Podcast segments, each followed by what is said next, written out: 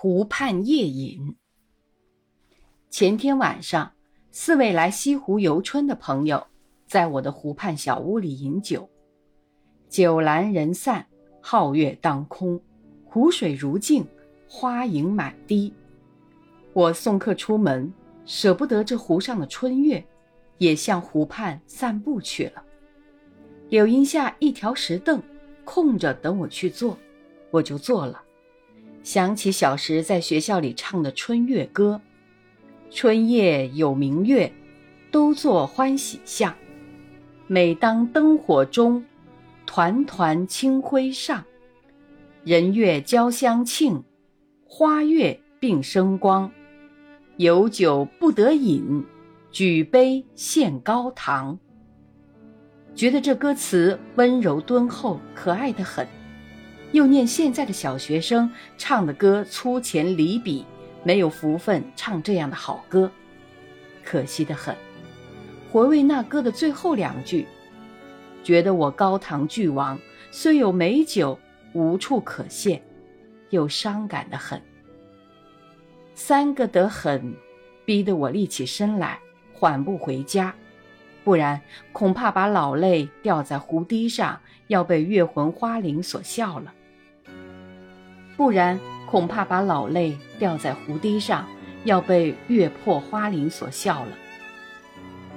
回进家门，家中人说。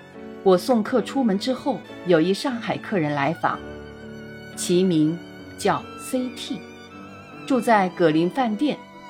家中人告诉他我在湖畔看月，他就向湖畔去拜我了。这是半小时以前的事，此刻时钟已指十时半。我想，C.T 找我不着，一定已经回旅馆去歇息了。当夜我就不敢去找他。自管睡觉了。第二天早晨，我到葛林饭店去找他，他已经出门，茶艺正在打扫他的房间。我留了一张名片，请他正午或晚上来我家共饮。正午他没有来，晚上他又没有来。料想他这上海人难得来杭州，一见西湖就整日寻花问柳，不回旅馆。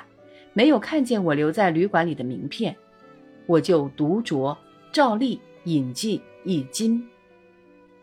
黄昏八点钟，我正在酩酊之余，C.T 来了。阔别十年，已经浩劫，他反而胖了，反而年轻了。他说我也还是老样子，不过头发白些。十年离乱后，长大一相逢。问姓经初见，称名忆旧容。这诗句虽好，我们可以不唱。略略几句寒暄之后，我问他吃夜饭没有。他说他是在湖滨吃了夜饭，也饮一斤酒，不回旅馆，一直来看我的。我留在他旅馆里的名片，他根本没有看到。我肚里的一斤酒。在这位青年时代供我在上海豪饮的老朋友面前，立刻消解得干干净净、清清醒醒。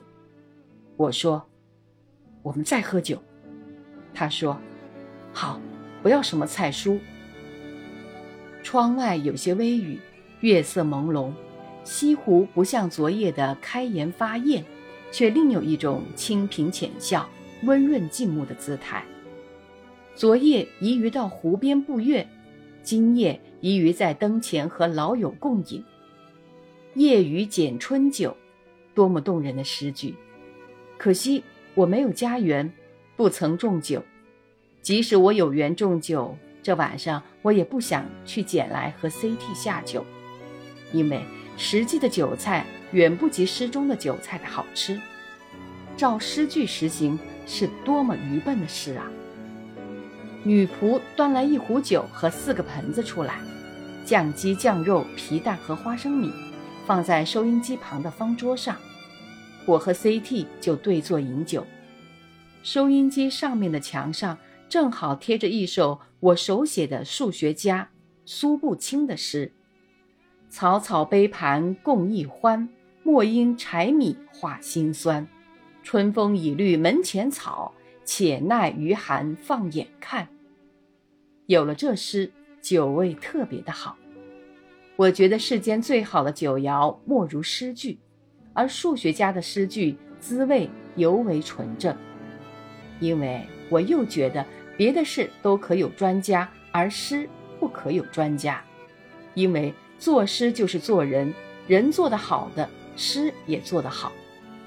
倘说作诗有专家，非专家不能作诗，就好比说做人有专家，非专家不能做人，岂不可笑？因此，专家的诗我不爱读，因为他们往往爱用古典，踏袭传统，咬文嚼字，卖弄玄虚，扭扭捏捏，装腔作势，甚至神经过敏，出神见鬼。而非专家的诗，倒是直直落落，明明白白。天真自然、纯正朴茂、可爱的很。尊前有了苏步青的诗，桌上的酱鸡、酱肉、皮蛋和花生米，味同嚼蜡，唾弃不足惜了。我和 CT 共饮，另外还有一种美味的佳肴，就是画旧。阔别十年，身经浩劫，他沦陷在孤岛上，我奔走于万山中，可惊可喜。可歌可泣的话越谈越多，谈到酒酣耳热的时候，话声都变成了呼声叫嚣，把睡在隔壁房间的人都惊醒。谈到二十余年前，他在宝山路商务印书馆当编辑，我在江湾立达学院，我在江湾立达学园教课时的事，他要看看我的子女阿宝、软软和詹詹。子凯漫画里的三个主角，幼时他都见过的。詹詹现在叫做风华詹，正在北平北大研究院，我叫不到。阿宝和软软现在叫风阿宝和风碧心，现在大学毕业而在中学教课了，此刻正在厢房里和他们的弟妹妹练习评剧，我就喊他们来参见。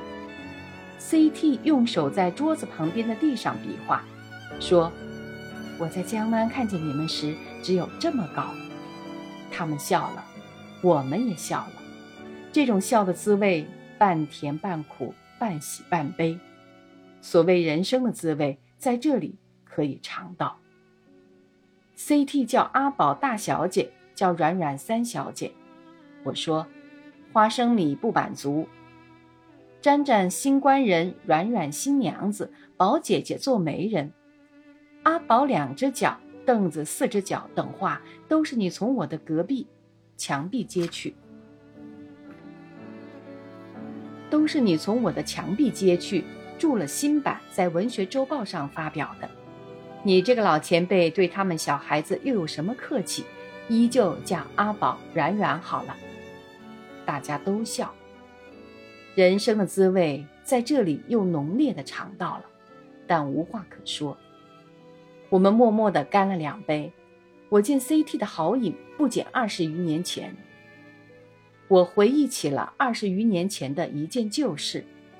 有一天，我在日升楼走，遇见 CT，他拉住我的手说：“子凯，我们吃西菜去。”我说：“好的。”他就同我向西走。走到新世界对面的季龙西菜馆的楼上，点了两客公司菜，外加一瓶白兰地。吃完之后，蒲欧送账单来，CT 对我说：“你身上有钱吗？”我说：“有。”摸出一张五元钞票来，把账付了，于是一同下楼，各自回家。他回到闸北，我回到江湾。过了一天，CT 到江湾来看我。摸出一张十元钞票来，说：“前天要你付账，今天我还你。”我惊奇而又发笑，说：“账回过算了，何必还我？更何必加倍还我呢？”我定要把十元钞票塞进他的西装袋里去，他定要拒绝。坐在旁边的利达同事刘勋宇就过来抢了这张钞票去，说：“不要客气。”拿到新疆湾小店去吃酒吧，大家赞成，于是号召七八个人，夏盖尊先生、匡护生、方光涛都在内，到新疆湾的小酒楼去吃酒去。吃完这张十元钞票时，大家都已烂醉了。此情此景，井然在目。如今夏先生和匡护生均已经作古，刘勋宇远在贵阳，方国涛不知又在何处，只有 CT 仍旧在这里和我共饮，这岂非人世难得之事？我们又服两大白。夜阑隐散，春雨绵绵，我留 CT 宿在我家，他一定要回旅馆，我给他一把雨伞。看他的高大身子在湖畔柳荫下的细雨中渐渐的消失了。我想，他明天不要拿两把伞来还我吧。一九四八年三月二十八，夜于湖畔小屋。